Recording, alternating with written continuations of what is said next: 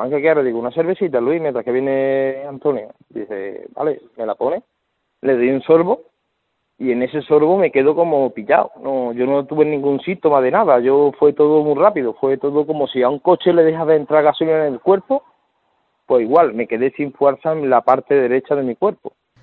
Es la voz y el testimonio de Germán Llamas. Tiene 41 años y en estos momentos está recuperándose de un ictus. Hoy conoceremos su testimonio en nuestro programa. También hablaremos de esta patología de la mano de dos expertos. Conoceremos sus causas, tratamiento, prevención, avances, qué pasa al otro lado del teléfono cuando llamamos ante esta emergencia para recibir asistencia sanitaria. Hoy hablamos de ictus.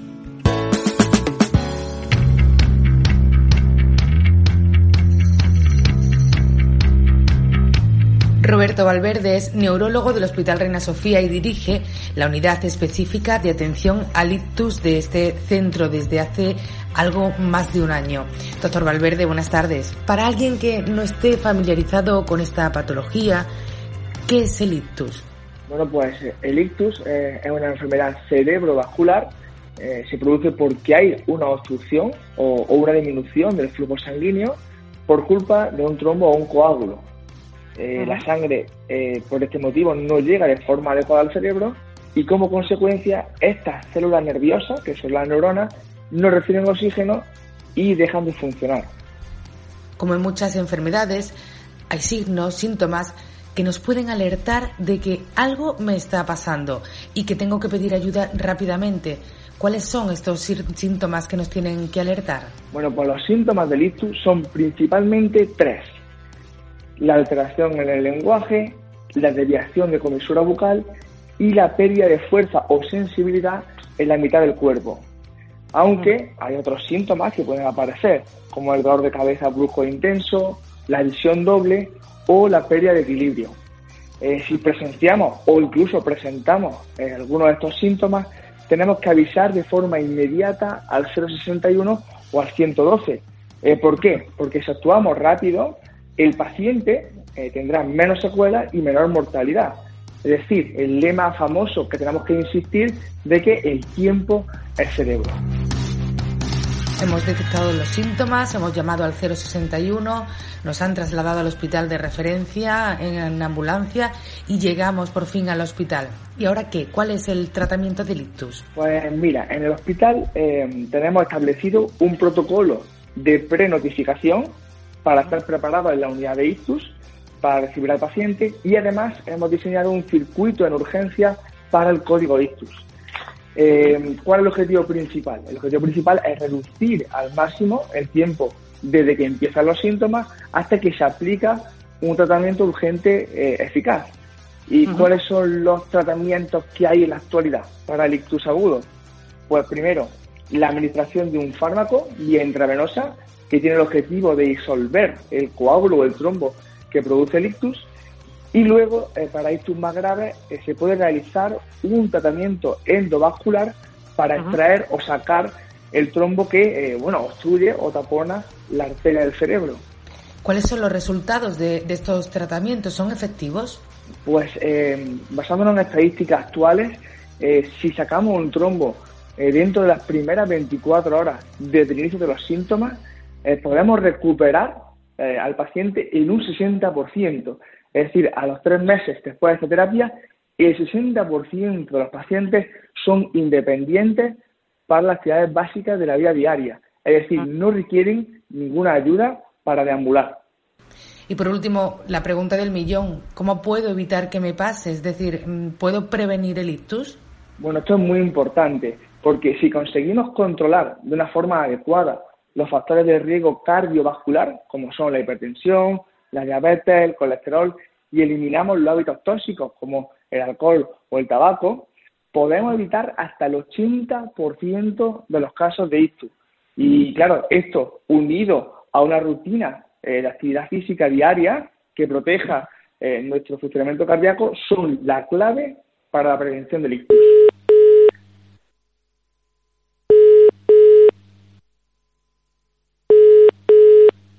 Tiempo es cerebro. Qué buen lema para concienciar a pacientes, familiares y profesionales. Y es que un minuto puede parecernos una eternidad cuando llamamos al 061 para pedir ayuda, esos momentos de estrés, ansiedad e impotencia que vive la familia en su casa o en la calle cuando sucede una emergencia. Francisco Aranda es coordinador asistencial del 061 en Córdoba y coordinador regional de la empresa pública de emergencias sanitarias. Buenas tardes, Francisco. ¿Cómo se vive al otro lado del teléfono? ¿Qué pasa cuando se recibe un aviso por posible infarto cerebral? Eh, hola, buenas tardes. Eh, pues mira, como con, cualquier llamada eh, de emergencia, entra en juego pues tanto la formación, la experiencia y el buen hacer del teleoperador ten en cuenta que el usuario que llame, la esposa, el hijo, el, familiar que llame está muy, muy, muy nervioso. Entonces, ese, ese es nuestro trabajo, el, poder tranquilizar a esa persona para que nos refleje exactamente qué síntomas son los que están padeciendo el, paciente, la importancia de los mismos y poder llegar a discernir que estamos ante un posible código para eso el teleoperador tiene un cuestionario telefónico específico, es decir, preguntas muy sencillas, que si eh, estamos ante un posible código ICTU, eh, se le abre una ventana emergente, pone en conocimiento al médico coordinador de la situación y se envía a la unidad más cercana y más oportuna eh, que se requieren en cada momento. Y ahí es donde empieza todo. ¿Y esto qué es? ¿En qué consiste el código IPTUS? Es el tú sospechar, y fíjate qué difícil es telefónicamente que un paciente puede estar sufriendo un ictus, cuando quizás el ictus eh, sea una patología eh, tiempo dependiente que mm, tiene muchos mimics, tiene muchos simuladores, desde una pérdida de visión, un vértigo, una disminución del nivel de conciencia, una hipoglucemia. Todo esto puede eh, sugerirnos que se trata de, un ictus. ¿Eso qué, quiere decir? ¿Que vamos, vamos a no mandar el equipo de emergencia? No, todo lo contrario. Nosotros sospechamos que es un código ictus, enviamos el equipo de emergencia y el, el equipo de emergencia el que confirma ese código ictus. Y ya se pone en marcha todo el operativo de activación del código ictus. Cuando hablamos del operativo, hablamos de muchas personas detrás, muchos profesionales de urgencias extrahospitalarias, 061. ¿Cómo se gestiona esto? Bueno, el, médico del equipo que ha, que, ha activado el código ISTU se pone en contacto con el neurólogo, mm, neurólogo vascular de guardia para contarle eh, de qué se trata, que tiene un código ISTU, el nombre del paciente se le va a dar, eh, la edad, los síntomas más relevantes y cuánto tiempo vamos a tardar en llegar al, hospital. Después, la sala de coordinación eh, conseguimos desde el plan integral de, delegación aquí en Córdoba un teléfono específico en admisión para que las pegatinas de ese paciente ya estuvieran eh, disponibles para que se pudiera tramitar el TAC antes de que el paciente llegara al hospital.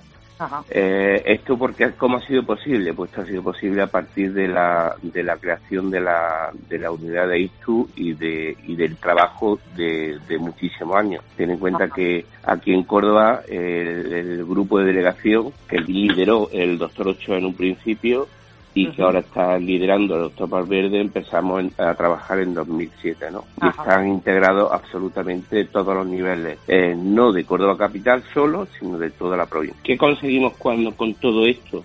Eh, pues em, hemos pasado en ganar más de 35 minutos de, de tiempo desde que se inician los síntomas hasta que estamos en la mesa de TAC. Y estos datos se traducen, supongo, en mejor calidad de vida para el paciente y en menor mortalidad, ¿no? Pues te pongo un ejemplo que, que cuando hago los webinars o, doy cualquier clase, ponemos por ahí, ¿no? En el Día Internacional de ISTU se dijo, ¿no? Que, 15 es igual a 4. Eso quiere decir que cada 15 minutos de tiempo que le estamos ganando al ISTU, salvamos 4 millones de neuronas. Imagínate lo que supone. Si hemos mejorado en más de media hora, pues estamos salvando más de 8 millones de neuronas.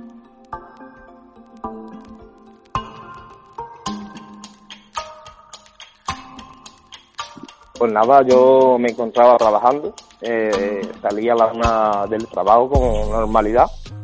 Quedé con un amigo para tomarme una cervecita y ya está, estábamos tan tranquilamente, yo estaba tomándome mi cerveza y, y, quedé con un amigo para ver un partido de fútbol eh, que jugaba un partido a las 4 de la tarde. Y le dije mira mientras que se va a este bar porque el bar era suyo donde estábamos estaban fregando y eso para no estorbar digo mira pues te espero en el bar de al lado. Mientras que sale él no sale pues estoy ahí tomándome una cervecita y dice vale vale pues nada entro al bar pido una cerveza que también son conocidos y me dijeron mi amigo Luis eh, dijo, me dice, Germán, ¿qué quieres? Digo, una cervecita, Luis, mientras que viene Antonio. Dice, vale, me la pone. Le di un sorbo y en ese sorbo me quedo como pillado. No, yo no tuve ningún síntoma de nada. Yo fue todo muy rápido. Fue todo como si a un coche le dejas de entrar gasolina en el cuerpo.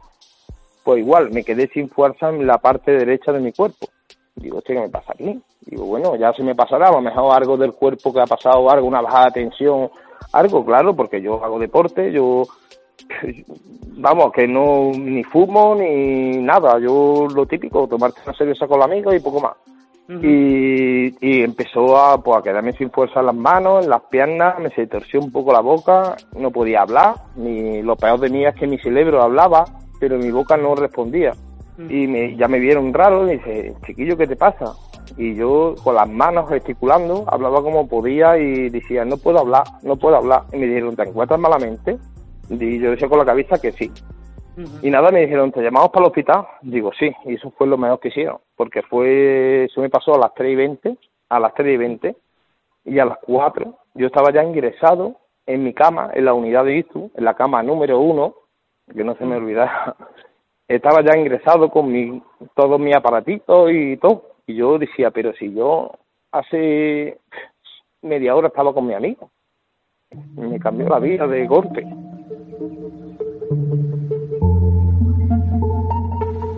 Hay imágenes, números, recuerdos, el número uno de la cama, el partido del Barça, la imagen cuando abriste los ojos en el, en el hospital. Pero, ¿qué significa para ti esta experiencia? ¿Cómo afrontas el futuro inmediato? Esto va a sonar raro, ¿no? Porque va a sonar, ¿no? Eh, todo parte mala tiene algo bueno y todo malo tiene algo malo también, ¿no? Algo bueno tiene algo malo, es como un yin un yang, ¿no? Digamos así. Lo bueno que me llevo, los amigos que he conseguido allí, ¿no? Que allí hay gente muy buena, ¿eh? Y son nuestros ángeles de la guarda, los que están allí. allí conocí a Roberto, sí, son profesionalísimos, vamos, yo muchas veces cuando vive esta situación es cuando te das cuenta de lo que tenemos. Y, y son personas increíbles. Germán, como bien contabas antes, pues eres una persona que, lleva una vida saludable, que no fuma, que hace deporte.